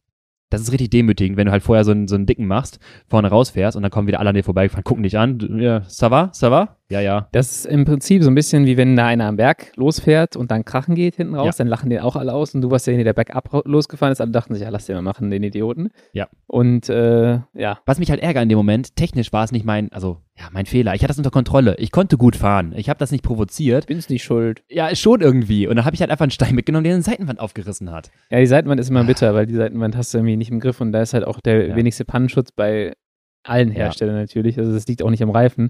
Wenn du da halt blöd drauf kommst, Kilometer 21, weißt du? Und Ja. dann ich, mein Dynamark, äh, hier so einen Race-Plug da rausgeholt, diese Stecksalami. ja, ich, aber wirklich, beim Rausholen, ich, ich hab's schon laut gesagt, ne? Das funktioniert doch jetzt eh wieder nicht. Reingesteckt, rausgezogen, dichten mich, versucht abzudichten. Nein, das funktioniert auch nicht. Sei, es war so ein Längs, Längscut, das hat nicht funktioniert. Hab das ein bisschen aufgepumpt, irgendwann ging's dann, hat es dicht gehalten, dachte ich, komm, ich probier's jetzt eben aus. Bin ein paar Meter gefahren, nein, hält nicht, musste wieder anhalten. Hab den Mantel abgenommen, Schlauch rausgeholt, Schlauch aufgepumpt, so ein bisschen mit dem Mund aufgepustet, damit ich halt besser reinpacken kann. Turns out, der Schlauch hat ein Loch. Ernsthaft, Leute? Der Schlauch hatte ein Loch am Ventil, was angeklebt ist an diesem Schlauch. Hatte schon ein extra Loch. Da würde ich aber sagen, wahrscheinlich müsste man am Abend vorher einmal anpumpen und alles, was man mitnimmt und dann gucken. Prepare Ist, ähm, for the fucking unprepared. Also Ja. check dein Material. Und das ist auch das, was ich halt wieder lerne. Ma bereite, wenig davon aus, dass du einen Schlauch aus dem Karton holst und der funktioniert. Oder, wenn es halt in diesem Case der Fall ist, hab eine Notfalllösung, wie zum Beispiel einen Flicken, einen extra Flicken, den ich Ja. draufkleben konnte, oder halt noch einen Schlauch. Dann habe ich den nächsten Schlauch genommen, aufgepumpt. Da habe ich dann ein bisschen mehr Luftdruck drauf gemacht, weil ich wusste, okay, ne, das, ich habe, achso, ich hatte davor schon eigentlich auf drei Bar gepumpt, was ja schon nicht so wenig ist. Ähm, aber ich hatte schon durch, also schon Steine gehabt, die auf die Felge geknallt haben, gerade Ja. an der Front, weil 14 Kilo Bike, du bist ein bisschen schwerer, du hast viel mehr Last vorne auf dem Vorderrad durch die ganzen Taschen und knallst dann irgendwie auf den Stein. Ähm, hab dann gelernt, okay, vielleicht mache ich ein bisschen mehr, bevor ich gleich einen Durchschlag habe. Dann habe ich irgendwie einen, äh, einen, einen ganz normalen Straßenschlauch irgendwie gehabt, äh, den reingepackt. Dachte, komm, ich pumpe ein bisschen mehr, damit ich keinen beim Schlauch keinen Durchschlag habe, weil das ist ja das größere Problem. Mhm. Ähm, und dann hatte ich, äh, rollte es ganz gut und ich konnte erstmal weiterfahren. Turns out, ich habe 25 Minuten verloren. Jetzt überleg mal, ne? Vorher diese blöden Kacksekunden irgendwie in der Gruppe bleiben Ja. und verlierst dann in der blöden Abfahrt beim Defekt 25 Minuten. So ein Quatsch. Auf der anderen Seite bei der langen Renndistanz auch wieder so ein bisschen so, ja, wenn du 25 Minuten auf einem 180 Kilometer Rennen verlierst, dann kannst du aussteigen. Ja. Da ist so ein bisschen, ja, wenn du dein Ding machst und deinen Pacingplan verfolgst, dann ist noch eine Chance da. Dinge, die wir wissen, Dinge, die ich unterwegs nicht so gesehen habe. Genau. Was bin ich jetzt mittlerweile? Position 200, äh, Position 30 auf dem Tracker oder so. Ja. Komme in den nächsten Mini-Anstieg und merke, ich schaffe es nicht einfach mal cool zu bleiben. Gehe runter vom Gas. Nein, ich hole den nächsten ein, hole den nächsten ein. Fahre bei die Kuppe in so eine asphaltierte Abfahrt. Und dann, Lennart, da war ich stolz, weil kontrolliert, stol kontrolliert Skills rausgepackt. Meine Abfahrtskills im Vergleich der anderen äh, Ultrafahrer. Äh, ich will nicht, äh, bitte versteht das nicht falsch, ich will mich Ich will ihn nicht angeben, aber aber schon ein bisschen. also äh, ist auch gut. Ich verstehe auch, dass man, ich habe auch später gelernt, dass man nicht so viel Risiko mal eingehen muss. Äh, aber in dem Moment war ich ein bisschen zu aufgedreht, ein bisschen zu hyped. Ich bin die Kurven op optimiert gefahren, da, ne, ich habe das alles einsehen können und so weiter. Und natürlich fahren die anderen nicht Vollgas runter, wenn sie einfach das Ziel haben, ins Ziel zu kommen. Aber ich wollte halt auf dieser Abfahrt Plätze wieder gut machen. Ich dachte, das ist ja Free Speed. Ich muss ja mich nicht anstrengen dafür. Das ist ja, effizient. klar. Also wenn du schnell fahren kannst, dann sollte man auch schnell fahren, wenn es nichts kostet. Genau. Und das so, es war auch kontrolliert. Ich bin auch nach den Kurven nicht attackiert oder so. Ich konnte einfach schnell fahren. Drittbeste Zeit. Strava. Kurz hinter Scott, Tom Skujins und habe einen Akea Samsic Fahrer stehen lassen. Uiuiui, ui, ui, Lukas. Aber, aber ich glaube, 14 Ki- Kilo Bike hilft. muss man Kann sagen. sein, ja. 14 Kilo Bike. Und Gravel-Reifen. Ich konnte natürlich die Kurven anders nehmen. das ist nochmal eine andere Debatte. Da, da, ich habe immer das Gefühl gehabt, so Gravel-Reifen, mega geilen Abfahrten, gibt dir ultra die Sicherheit. Dann habe ich aber gelernt, so in der Theorie sollte das eigentlich nicht so sein. Ja, theoretisch stimmt schon. Äh, das machen wir aber wann anders, weil Ja. das, glaube ich, eine längere äh, physikalische Debatte ist. Aber Ja. ich habe mich auch mit Gravel-Reifen auch immer ultra sicher gefühlt, als würde man auf der Straße kleben. Wie so ein Trecker oder super viel Fläche so. Das- vielleicht viel ja. wegen der vielen Flächen, vielleicht auch, weil du einfach weniger Druck fährst, so verglichen mit Straßenreifen. Aber jo, anderes Thema. Genau, nächster Anstieg, also nach der Abfahrt habe ich einige Plätze gut gemacht, nächster Anstieg ist okay, dann zettel dich mal so ein bisschen, dann wurde es halt echt steil. Ich äh, kürze die nächsten Anstiege mal ab. Alle in allem, alle waren sie verdammt steil. Ich habe sowas nicht erlebt. Es war ein Anstieg, der war so lange, so steil. Ich bin durchgedreht. Nicht im übertragenen Sinne, sondern wirklich, jetzt kommt mein Dad-Joke, mein Hinterrad ist die ganze Zeit durchgedreht. Wirklich, ohne Witz, du fährst den kleinsten Gang. Lennart, ich hab's dir rausgesucht. Am Ende habe ich leider, jetzt können wir ein bisschen abkürzen, nur die Hälfte des Rennens gefahren, weil es gerade um die Zeit geht. 13 Stunden bin ich jetzt gefahren. Davon 2 Stunden 40 in der kleinsten Übersetzung.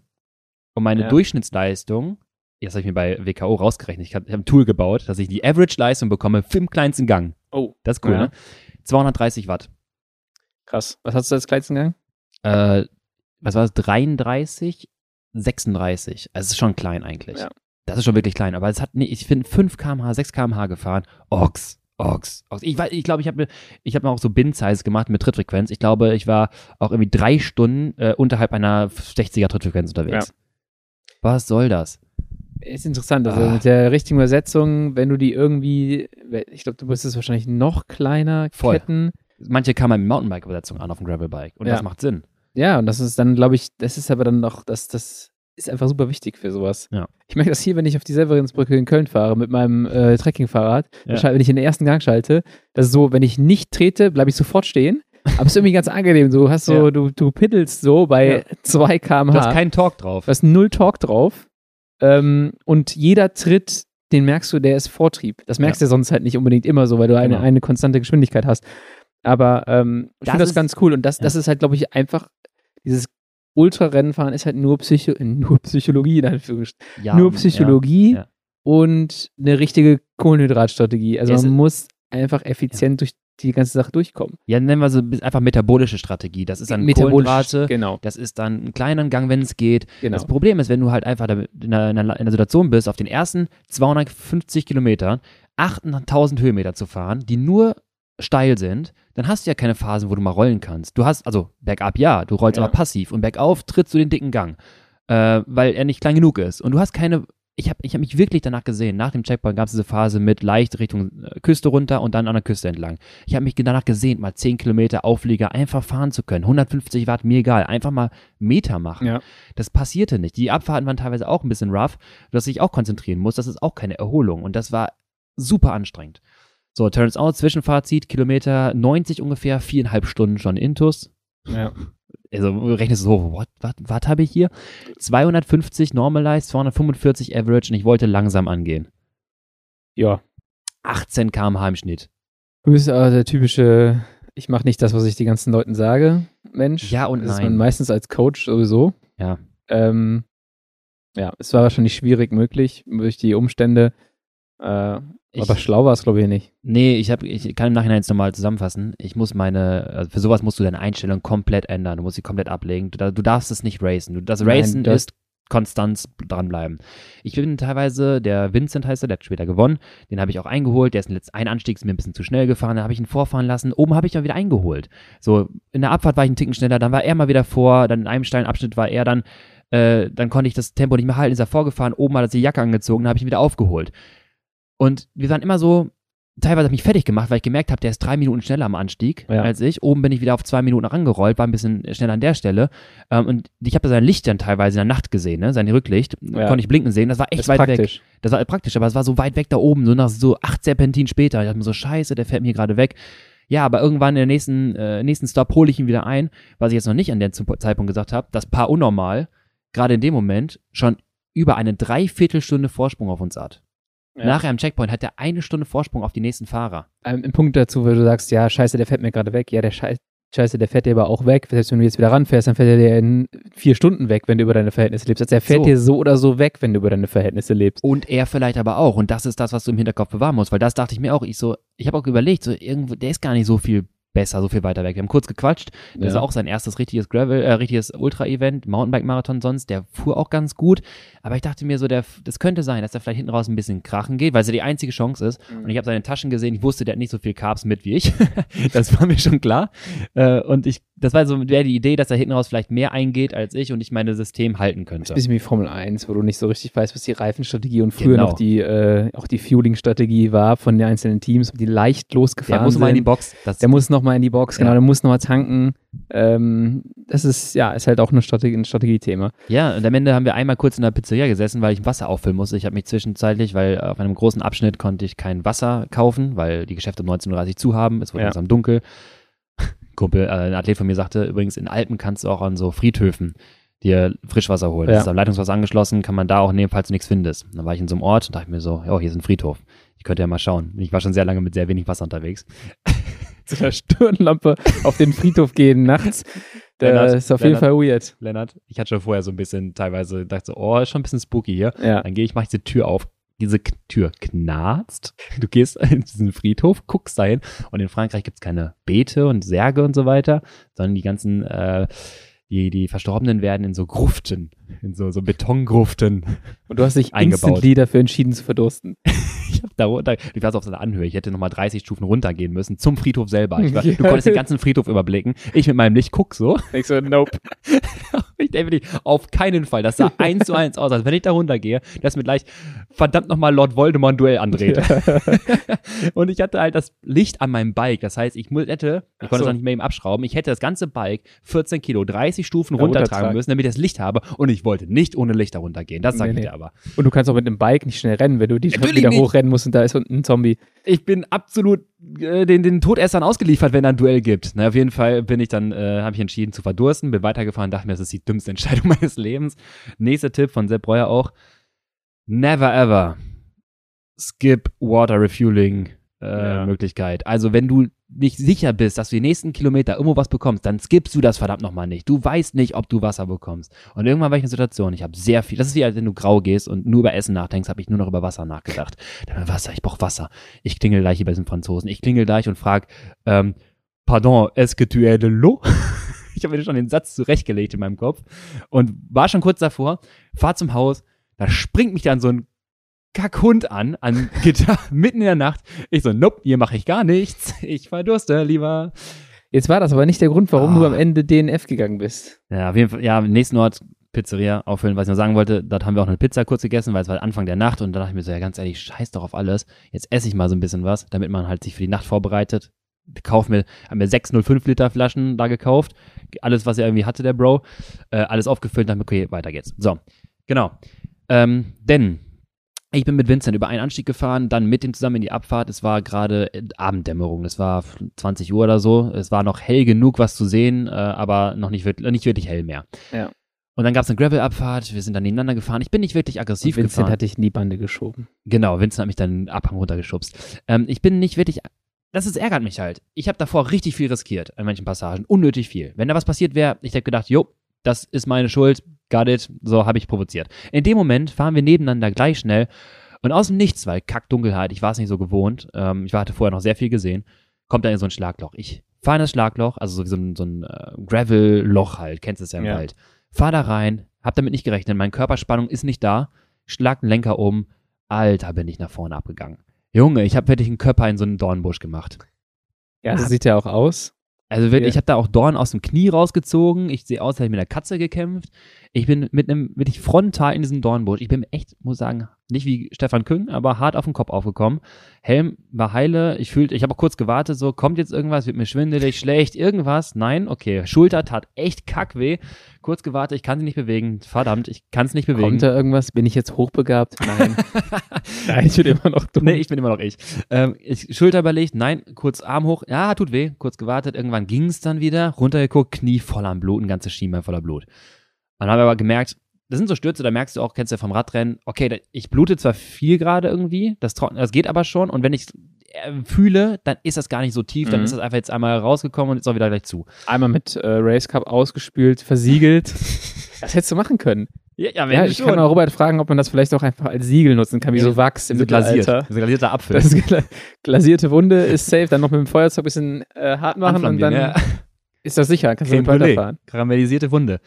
Können wir mal Das Robert fragen. Sprühpflaster. Ja, das ist das Gleiche. Und auf jeden Fall äh, habe ich mein Setup dann gefunden, weiterfahren, ging auch so und dann dachte ich, okay, ist alles scheiße, aber ich kann wieder weiterfahren. Und irgendwann habe ich es echt nicht mehr gemerkt. Dann war das halt einfach Teil von mir jetzt in diesem Rennen.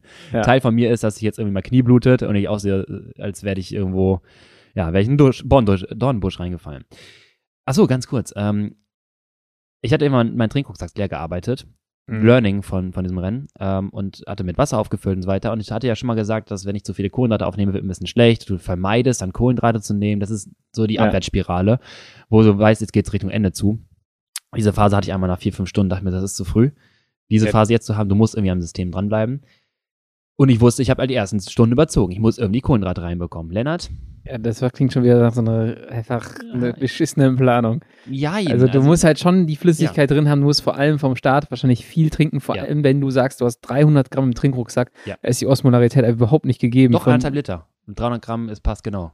Das ist genau okay, richtig. aber dann zumindest das mit dem, mit dem Gel, so mit dem Race Carb noch in der Flasche So. und allem drum und dran, da musst du halt schon immer wieder an Wasser quellen. Wenn du dann so Ja. eine Durstperiode hast, wie das, was du da eben beschrieben hast, jo, dann ist es halt schon, wird es halt schon echt. Genau das. Äh, dehydriert in einer gewissen Phase. Und ich habe an einem Anstieg, da waren es 28 Grad in der Sonne. Du fährst halt so ein Gravel hoch, du bist am Ölen wie sonst was. Du hast so viel verloren. Ich, mein Trikot, schwarz, war schon komplett an der Ärmel wieder weiß. Ja.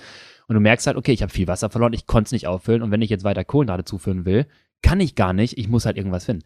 Hab Wasser gefunden so. Und jetzt kann ich dir sagen, eine ganz gute Strategie. Muss man ausprobieren, aber man kann Race Cup pur trinken, Lennart. Ich habe es für dich getestet. ja, kann man. Ist aber auch nicht optimal. Kann man auch nur machen, wenn man genug Flüssigkeit im Magen Und hat. also der Vorteil ist nämlich, du kannst immer neutral Wasser drauf trinken. Wenn du keinen Bock gerade hast, dann trinkst du Wasser.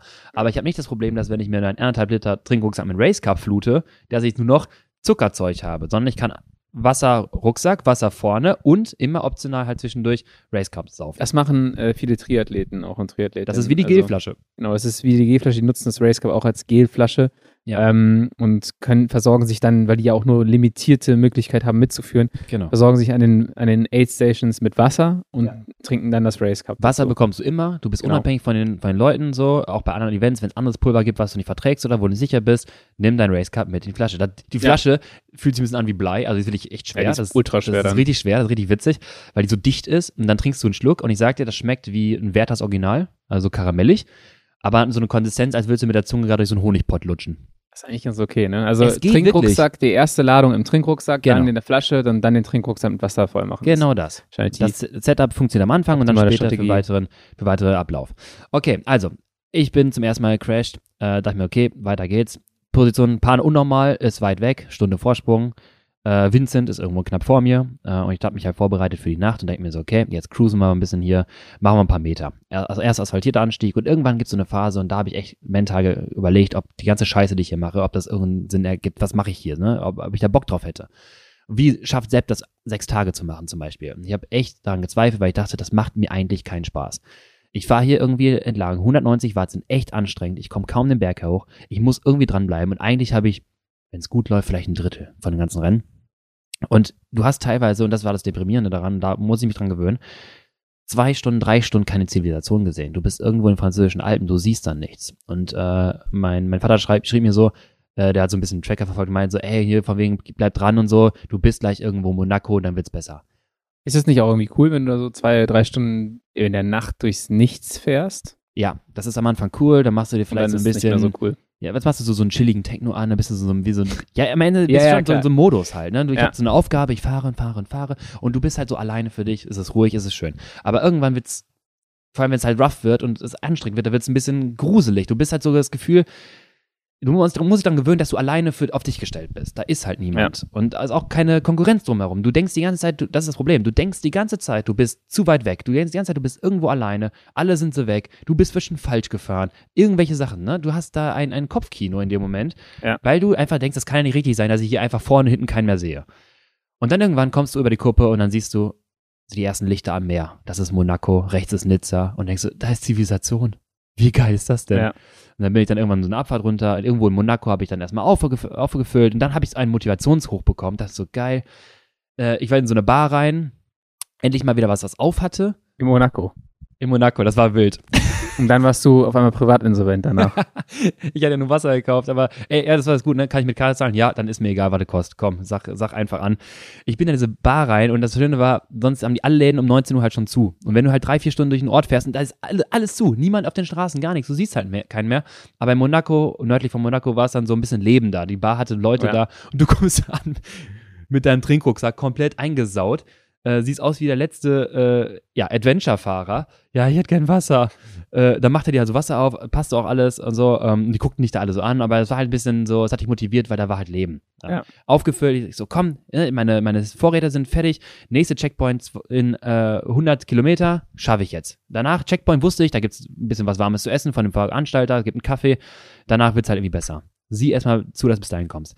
Fahr weiter über den Col d'Aes, haben wir ja schon gesagt, ne? Ja. Asphaltierter Anstieg, oben über die Kuppe, rechts weg in die Abfahrt.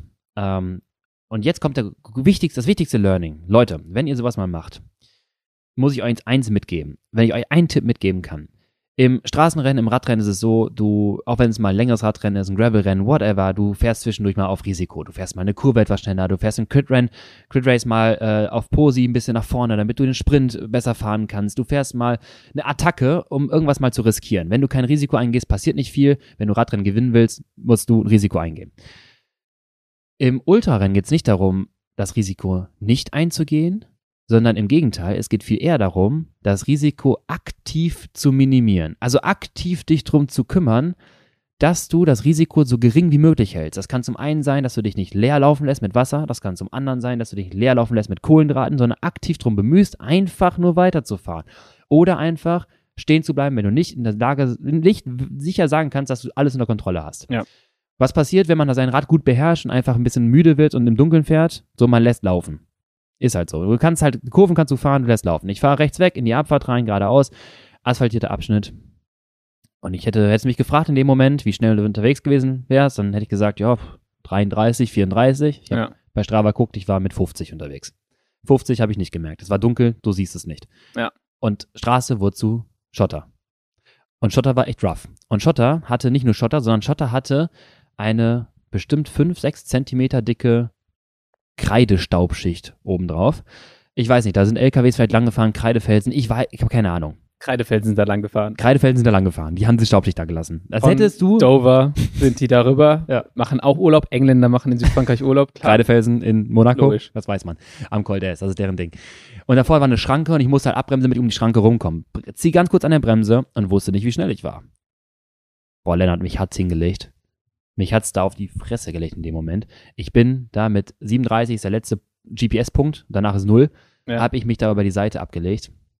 Ich habe mir die Knie aufgerissen, ich habe mir Ellbogen aufgerissen. Mein Wahoo lag in einem Haufen Staub. Ich habe den nur gesehen, weil er geleuchtet hat, aber der war eingedeckt, komplett. Ja. Meine Flasche war sieben Meter links von mir, meine Racecup-Flasche, die rollte da so vor Gut, sich die hin. ist ja auch schwer. Das ist ja eigentlich Super ein schwer. richtiges Geschoss. Das ist richtig, richtig Torpedo, der rumlag. Meine Extensions vorne, Carbon-Extensions, komplett ausgefranst. Ich habe die über den Schotter gezogen. Da guckte noch der, der, der das Carbon raus. Ich habe später beim Rad auseinanderbauen, nachher beim Verpacken, die Steckachse bald nicht mehr rausbekommen, weil ich die Steckachse so abgeschubbelt habe, dass, die, dass der 6er Imbus nicht mehr reinpasste. Mein Rad ist komplett mit 37 km über den Schotter über seitlich gezogen. Ich habe mich in dem Moment gefragt, wie ist das gerade passiert, weil ich damit nicht gerechnet habe. Ich lag da im Staub, ich habe nach rechts geguckt, was im Dunkeln, ne, auf meine Hand. Was Ja. ist das? Es klebte überall. Mein Rucksack, ich, ich war eingesaut. Ich sah aus wie ein weißer Haufen irgendwas. Müll? Müll, ja, wirklich. Äh, am Bluten, das Knie blutete. Dann bin ich langsam weitergefahren, habe dann halt komplett die Reißleine gezogen, in dem Sinne, dass ich halt mich gar nichts mehr getraut habe. Ich bin siebenmal stehen geblieben auf den nächsten Metern und ich habe noch nie gemerkt, dass ich so stark grau war direkt danach. Davor Mhm. ging es noch und danach war ich so grau. Also danach ging gar nichts mehr. Okay, ich habe lange überlegt, was machst du jetzt? Okay, musst irgendwie zum Checkpoint kommen, weil du kannst da nicht stehen bleiben. Also wenn du fahren kannst, musst du fahren. So, Ja. du rätst so holst halt den Notfalltracker und meinte, komm, ich fahr fahr jetzt zum Checkpoint. Ey, da kam so eine sacksteile Auffahrt noch. Ich habe dann einfach Beste. da kam noch ein Berg. Ich, wenn du in Spanien oder Frankreich Berge siehst, wo so Panzerplatten, so, so Asphaltplatten gebaut Ja. sind, dann kannst du dir vorstellen, wie steil die sind. Ich musste einfach da hochschieben mit meinem blutenden Knie. Die Socken waren durchtränkt mit Blut, die Schuhe waren kaputt. Äh, ich war, hatte keinen Bock mehr. Bin da hochgeschoben, weitergefahren. Irgendwann hat mich ein Dude überholt. Da, so, ach guck mal, da war jetzt noch einer. Cool. Ich bin Ja. doch nicht alleine. Und dann oben war der Race-Organisator und meinte so, ja, wie sieht's aus? Ich so, hier, guck. Und dann haben wir beide entschlossen, erstmal das Zeug zu verbinden, so, mit dem Not- Notdürftigen, was ich hatte. Und gesagt, komm, vielleicht fahre ich einfach jetzt direkt zum Checkpoint und äh, beende dort das Rennen, weil ich mir nicht sicher war, wie tief das war, ob es genäht werden muss oder nicht. Äh, mir blutete das alles darunter. Ich war komplett im Sack und dachte mir so, ich kann mich nicht mehr auf die Auflieger packen. Ähm, und ich habe eigentlich dann, wenn es gut läuft, in zwei Stunden gerade mal die Hälfte des Rennens. Also muss ich nochmal 14 Stunden weiterfahren. Und dann, äh, ja, habe ich mich zu- zum Ja, das ist so Ja. diese Gedankenspirale, die einen halt immer killt. Das ist, ja, Voll. Jeder wird das kennen. Das ist das gleiche, wie wenn du in fünf Minuten VHS Max Intervall fährst und nach zwei Minuten tut alles weh und dann sagst du dir, ja toll, in einer Minute oder in 30 Sekunden habe ich gerade mal die Hälfte davon. Wie soll das denn? Also das ist so diese negative Gedankenspirale, Ja. die einen dann, wo man im VHS Max Intervall konsequent sein soll. Ja, In so einem Fall ist es wahrscheinlich vernünftiger, es nicht zu sein. ja, ähm, genau. Aber das ist, glaube ich, so, dass da kann jeder so ein bisschen das Gefühl nachvollziehen. Definitiv. Und ich muss sagen, ähm, ich, ich, es ist einfacher, und das ist auch etwas, was ich gelernt habe. Das kann ich dir auch sagen. Es ist viel einfacher, wenn die Entscheidung extern gefällt wird. Im Sinne von, wenn du aus dem Feld rausfällst beim Crit Race oder aus dem Straßenrennen, dann weißt du, okay, ich spiele da nicht mehr vorne mit, ich komme da nicht mehr hin.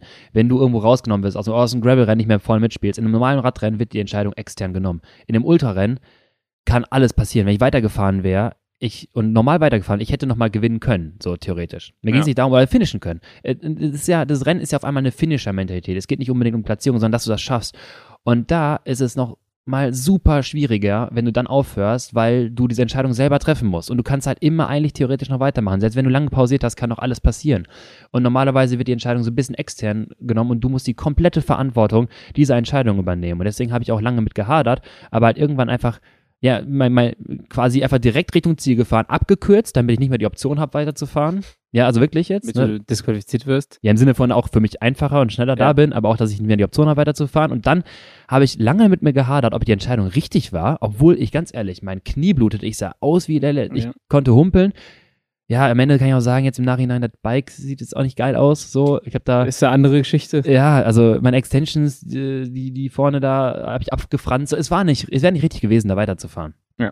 Ähm, und natürlich ist die Entscheidung da völlig vernünftig, aber in dem Moment bist du immer noch überlegen, kann ich irgendwie das Ganze noch weiter aufrechthalten? Und das ist etwas, was ich lernen musste. Ähm, also verschiedene Dinge. Das ist Pacing, also race nicht um Minuten, wenn es das Rennen in Stunden umschieden, entschieden wird. Es ist komplett egal. Ich war einmal fünf Minuten schneller als der Sieger an einem Anstieg. Ja, who cares? Der hat nachher eine Stunde wieder zugefahren auf paar unnormal. Der ist komplett Mhm. krachen gegangen, obwohl er eine Stunde Vorsprung hatte. Ähm, dann plane deine Verpflegungsstops die ganze Zeit. Also plane, wo du anhalten kannst und skip keine Wasserstation, wenn du in der Lage, wenn du nicht sicher sein kannst, dass du da genug hast. Versuch an deiner Strategie immer dran zu bleiben. Wenn du gerade nicht Kohlenhydrate aufnehmen kannst, such eine Lösung, aber irgendwann musst du wieder weitermachen und spar dir die Watt ein, lass die anderen fahren, wenn du einfach nur dranbleiben kannst. Und vor allem achte viel mehr darauf, das Risiko zu minimieren, aktiv zu minimieren. Kümmere dich quasi darum, so wenig Risiko wie möglich einzugehen Ja. und äh, treffe ja richtige Entscheidungen. Abschlussfrage. Würdest du es nochmal machen? Wie schon gesagt, währenddessen hätte ich gesagt, auf keinen Fall, da sehe ich mich nicht, das brauche ich nicht. Ich brauche das nicht äh, für mein Ego, dass ich so ein Typ werde. Ich muss auch nicht so, so eine, so eine Badlands oder so eine Sechs-Tage-Nummer fahren. Ich finde, das gibt mir auch nicht so viel. Jetzt im Nachhinein habe ich das Problem, mich nervt dass ich nicht wüsste, ob ich es geschafft hätte. Also das ist das Ja. größte Problem. Ich, mich nervt, dass ich nicht weiß, ob ich es geschafft hätte und äh, weiß nicht, ob ich hätte sogar vielleicht das Tempo mitgehen können, weil ich weiß, wie die anderen auch nochmal hinten raus langsamer geworden sind. Also ich hätte es schaffen können. Und ich würde sagen, ich glaube, ich werde es nochmal machen, um es einfach mir selber, für mein Ego leider echt, das kriege ich nicht abgestellt, äh, das zu beweisen, dass ich sowas kann. Das ist mein größeres Problem. Ich werde darin, glaube ich, nicht hängen bleiben, nicht drauf kleben bleiben. Ich finde andere Sachen spannender. Ich finde es ultra, habe ich ultra Respekt für alle, die das halt machen. Auch Badlands jetzt letztens habe ich riesen Respekt vor. Da können wir in Zukunft mal drüber sprechen mit anderen, was das alles bedeutet, wenn du so ein Rennen mal fährst, auch zwei Tage ohne Schlaf und so weiter. Ähm, ich brauche das nicht unbedingt, aber ich will das einmal mir zeigen, dass ich sowas kann. Ich glaube, ich muss mir das nicht beweisen. Ich habe Verstehe ich. Ich sehe ich sehe da keine große Zukunft bei mir in diesen Ultrasachen, ähm, aber man weiß ja nie. Ja, ich bin auch ein Stück für Stück dahin gekommen. Äh, wenn du vielleicht mal einen Ötztaler vielleicht mal machen solltest, wirst du ja auch dann merken, wenn du das erstmal lange, länger Rennen fährst. Wie scheiße das ist. Ja, und dann, aber ich sag dir, dann hast du Probleme danach, weil es fandst du irgendwo schon doch herausfordernd und interessant. Und das ist das Problem, wenn du halt dir selber Sachen beweisen willst. Ja, das glaube ich auch. Gut, es war jetzt eine Okay. lange Folge. Ja, ähm, geht doch noch. Ja. Ähm, ich würde sagen, alles andere behandeln wir in der nächsten Woche. Machen wir. Ähm, und wir bedanken uns wie immer fürs Zuhören. Und ja, wir hören uns nächste Woche. Genau. Also, falls ihr Fragen zu irgendwas habt, wie immer, schickt sie rüber. So, ich äh, verbinde meine Wunden jetzt. Hau rein, Lukas. Macht's gut. Ciao, ciao. Tschüss.